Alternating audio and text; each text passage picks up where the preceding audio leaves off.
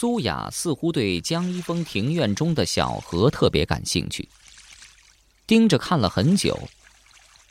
河里的鱼也让他感到奇怪，并非是草鱼、鲫鱼、鲤鱼这些常见鱼，而是一向有“鱼中恶狼”之称的乌鱼。开门进去，里面装修的果然金碧辉煌，全部采用黄色系来装饰。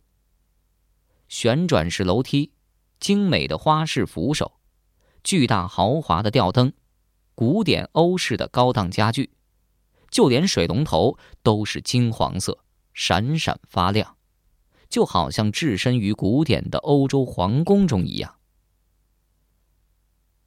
欢迎两位美女来寒舍，没什么好招待的，我去拿瓶饮料。你们喝什么？可乐、凉茶、酸奶还是啤酒？天气太热，苏雅嗓子里在冒烟儿，想了一下说：“可乐吧，在哪儿？我自己去拿。”“嗨，何必麻烦你们呢？我来拿就是了。”“不用这么客气。”无论江一峰怎么说，苏雅还是跟着他进了厨房，没要江一峰的可乐，自己从冰箱里另外拿了两瓶凉茶。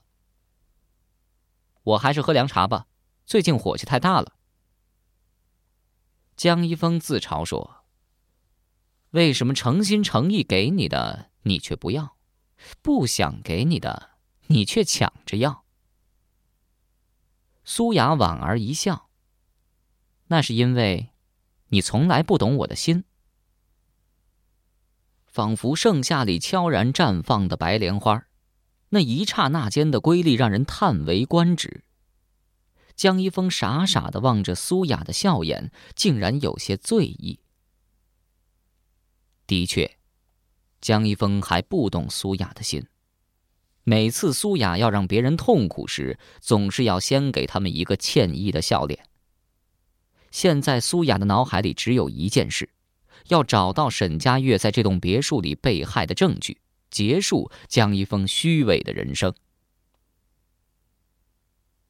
暖色的整体橱柜，大理色橱柜台面，白色双门冰箱，容量巨大的冰柜，大功率的烘烤箱，天然气灶、吸油烟机、大高压锅、碗筷瓢勺。整体橱柜、冰柜、烘烤箱都是空的。厨房转了一圈，苏雅脸色异样的沉重，慢慢的走出厨房。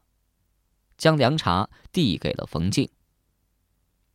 冯静也在客厅里欣赏完毕，对着苏雅摇摇头，没什么发现。客厅里一目了然，除了沙发下面，没有可以藏匿的空间。苏雅用力嗅了嗅，空气清新自然，一点味道都没有。苏雅眼珠子转了转，突然对冯静说：“哎。”你脸上怎么有一块黑迹啊？快走去卫生间洗干净。苏雅拉着冯静进了卫生间，反手将门关上，四下检查了一下，确定没有针孔摄像机和窃听器，这才压低声音对冯静说：“江一峰很可疑。”哦，你有发现啊？嗯，但不能肯定。你先打电话叫肖强过来，我怕他狗急跳墙。冯静想了想，还是给肖强打了电话。肖强的经验和水平摆在那儿，叫他来看看总没错。肖强正忙得不可开交，本不想过来，但听到冯静说江一峰很可能是杀人凶手之后，立马表态，马上赶到。冯静打完电话。回头一看，苏雅正对着卫生间的一个直径一米左右的大塑料盆发呆。卫生间很大，足有三十多平米，洗漱台、浴缸、墙柱、地砖、墙砖都采用象牙白色，灯光是金黄色的，显得典雅而高贵。而这个大塑料盆放在这里面，显得格格不入。苏雅对冯静点了点头，更加肯定了对江一峰的怀疑。走出卫生间，苏雅对江一峰说：“哎，你的卧室在哪儿啊？我很想看看，我将来要睡的床是什么样的。”江一峰做了一个绅士的鞠躬动作。愿意效劳。卧室里果然奢侈，松软宽大的豪华大床，价格不菲的地毯，古典欧式的座椅，精巧典雅的水晶灯，精心设计和摆放的家具，让人眼花缭乱。苏雅在床上用力的坐下去，蹦了几下，感觉很有弹性，说：“这张床真不错。”江一峰一脸邪笑。如果喜欢，随时欢迎你来睡呀。你平时都在这里睡？看情况，有时来，有时不来。你不觉得这张床少了些什么吗？少了些什么？呃，没什么呀。苏雅盯着江一峰，轻描淡写的说。少条毯子，你不觉得吗？不知为什么，江一峰听到这句话，全身一晃，脸色巨变，狼一般的盯着苏雅，寒光凛冽。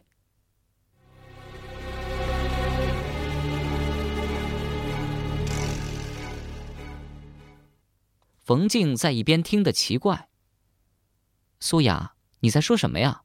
少条毯子，这是什么意思？”苏雅微微一笑，正要解释，这时候门铃响了，走过去打开门一看，竟然是满头大汗的肖强。肖队长，你来的好快呀，不知道是不是因为对某个人太担心的原因。苏雅兴致很好，竟然跟肖强打起趣儿来。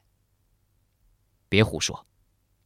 肖强一脸严肃，故意撇下苏雅，走到冯静面前。怎么样？有什么情况吗？冯静张了张嘴，想要汇报，却不知道要说什么才好。直到现在，他都没有完全相信苏雅的推断，只是因为职业习惯让他对江一峰有所怀疑，宁可错过不可放过，所以这才让肖强赶过来。苏雅指着江一峰说：“肖队长，把这个人抓起来。”他是杀害沈佳悦的凶手。其实从一进来，萧强就暗中观察了江一峰，对他起了疑心。因为江一峰实在太紧张了，完全没有了一开始的悠然自得。萧强没有看苏雅，而是一直凝视着江一峰，说：“你有什么证据吗？”苏雅笑了。证据我没有，不过我可以给你提供一些思路。哦，洗耳恭听。那你听好了。苏雅停顿了一下，板着脸，一个词儿一个词儿的说：“毯子、冰柜、大高压锅、锯子、大烘烤箱、大塑料盆、河底。”苏雅所说的每一个词，都仿佛一记一记的重拳，狠狠地击打在江一峰的脑袋上，打得他眼冒金星，魂飞魄散。一直以来，江一峰都以为自己的所作所为计划周密，天衣无缝，毫无破绽，哪怕是福尔摩斯再生，也只会无可奈何叹息着离去。可是面前这个叫苏雅的女孩，却只花了短短十几分钟，就识破了他的所有伪装，仿佛亲眼目睹一般。冯静还在苦苦思索，但是萧强却已是如梦初醒，恍然大悟，一个箭步冲过去，伸手擒拿住江一峰的手腕。江一峰这种公子哥哪是萧强的对手？被萧强反扭着手腕，白嫩的脸蛋紧贴着冰冷的地板瓷砖，疼的眼泪都流出来了。比肉体的痛苦更让他恐惧的是，即将面对的死亡。他知道，这次没有人能拯救他。如果可以选择，他宁可回到三天前，重新开始他的人生。可惜人生只有一次，有些事情是没办法回头的。江一峰痛苦的闭上眼睛，三天前的那个可怕凌晨再次在他脑海里慢慢浮现。那天晚上跟沈佳悦分手之后，他回到了别墅。独自睡在自己的卧室里，面朝着金碧辉煌的天花板发呆。整晚他都没有睡着，他总觉得有什么东西在暗处偷偷的窥视着自己，一举一动、一言一语都在那个东西的监视之下。只要一闭上眼睛，他就能看到鲜血淋淋、头颅支离破碎的娜娜。仿佛复古之躯一般渗进他的身体中，摆脱不了。他甚至都能闻到娜娜身上散发出来的腐烂味道，那是人类最不能忍受的臭味别墅里灯光通明，卧室、客厅、厨房、卫生间，没有一盏灯不是亮着的，五颜六色、流光溢彩，仿佛举办豪华舞会的宫殿。他害怕黑暗，害怕黑暗里独自面对着娜娜，害怕黑暗中其他一些未知的可怕东西。即便是远离黑暗，他依然害怕。毯子裹得紧紧的，身上汗水涔涔，心脏跳得砰砰直响，仿佛喝醉了酒一般，头晕的厉害。凌晨两点的时候。江一峰接到了沈佳悦打过来的电话，在电话中，沈佳悦说：“他必须要先得到江一峰家人的认可，并且收到一笔保证金之后，才会帮他去顶罪。”江一峰听完之后气晕了，他没想到沈佳悦会这样出尔反尔。原本他对沈佳悦还有一点联系，一度动了感情。打算等事情了结之后对他有所补偿，谁知道沈佳悦却贪心不足蛇吞象，既想嫁入他家，又想从他身上敲诈一笔。保证金的数目竟然高达七位数，气得江一峰直咬牙。表面上他却不露声色，虚与委蛇，变着法子哄他。在江一峰的印象中，沈佳悦活泼可爱、乖巧玲珑。是那种单纯、不谙世故、没有社会经验、很容易控制的小女孩，但这次通话让她彻底改变了对沈佳悦的看法。不管他怎么哄，说的口干舌燥、焦头烂额，沈佳悦就是不为所动，旗帜鲜明，牢牢坚持她的两个先决条件：第一，得到江一峰家人的认可；第二，拿到高达七位数的保证金。最后，江一峰无可奈何，他怕沈佳悦将他撞死，娜娜的事情到处宣扬，只能暂时表示同意他的条件，等见面之后再做打算。经过这么一闹，江一峰更加没心思睡觉了，翻来覆去，他在想着怎么样对付沈佳悦。也不知道过了多久。江一峰又接到了沈佳悦的电话，这次沈佳悦是用一个固定电话打来的。电话中，沈佳悦显得很慌张，说他刚才被娜娜的鬼魂纠缠，差点吓死，不敢在女生寝室里住了，让他赶紧开车去接她。江一峰二话不说，急忙赶去，在医学院附近一个没有人的角落里找到了沈佳悦，把她带回了别墅。沈佳悦看来是真被吓坏了，什么话也不说，只知道瞪着一双惊恐的眼睛到处张望，随便的一点风吹草动都能吓得他一惊一乍。很明显，他的精神状态极差，随时都可能崩溃。在自己别墅的卧室里，沈佳悦哆哆嗦嗦的把他接到娜娜电话的事情告诉了江一峰。江一峰才不相信会发生这种事情，他安慰沈佳悦说：“他刚才所经历的那一切很可能只是他的一个噩梦。可是沈佳悦却争辩说，绝对不是做梦，是他现实中发生的事情，千真万确。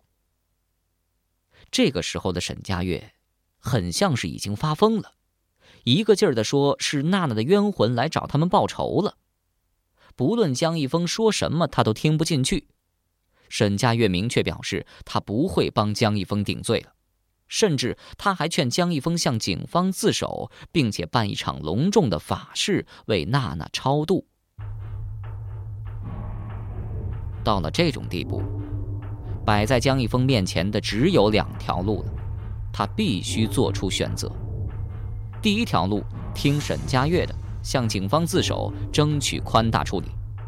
可是蓄意谋杀，即便是自首，依然会受到最残酷的法律制裁。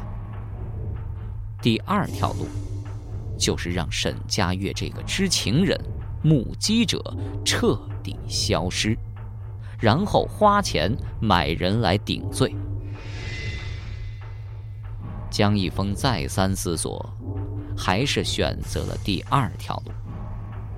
第一条路摆明了是死路一条，第二条路虽然凶险，却可以险中求生。既然错了，索性一错到底。人不为己，天诛地灭。天真的沈佳悦还在不停的劝说江一峰，他没想到，他心中的白马王子在梦中以身相许的痴心爱人，将为他的人生画上句号。江一峰亲吻着沈佳悦。就在他心神都陶醉的那一刹那，坚韧的枕巾仿佛情人的手，温柔的缠绕到他雪白的脖子上。直到生命的最后时刻，沈佳悦才看清楚，眼前的这个男人衣冠楚楚，却只是一个披着人类外衣的冷血禽兽，没有一点的血性和良知。窗外疯狂宇宙。闪电仿佛一条长长的毒蛇，在黑暗的苍穹中扭来扭去，阵阵雷声震耳欲聋，回声绵绵不绝。一片片落叶在风雨中盘旋飞舞，带着对母体的深深眷恋，叹息着飘落下来。来于尘土，归于尘土。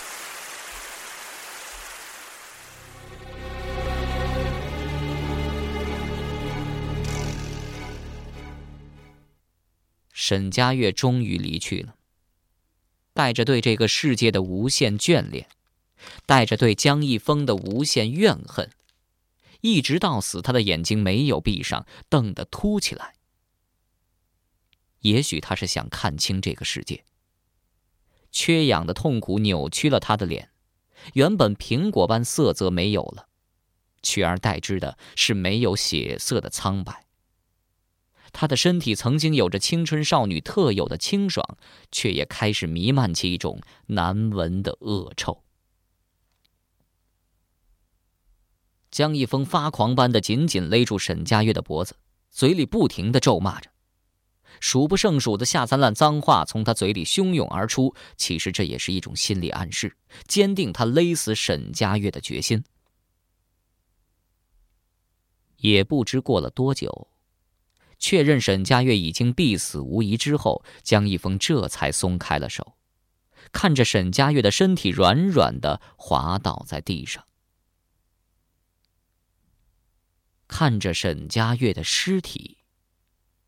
突然间，江一峰仿佛受惊的兔子，眼神变得十分惊恐，一个劲儿的往后退。直到这时候，他才感到害怕，他亲手勒死了自己的女朋友。江一峰坐在地上，全身颤抖，牙齿咯咯直响。过了很久，他才镇定下来。这时候天色已经发白，曙光穿过窗帘钻进了屋子。江一峰从卧室里寻了一张毯子，严严实实的裹好沈佳悦的尸体，搬进卧室，藏到了床底下。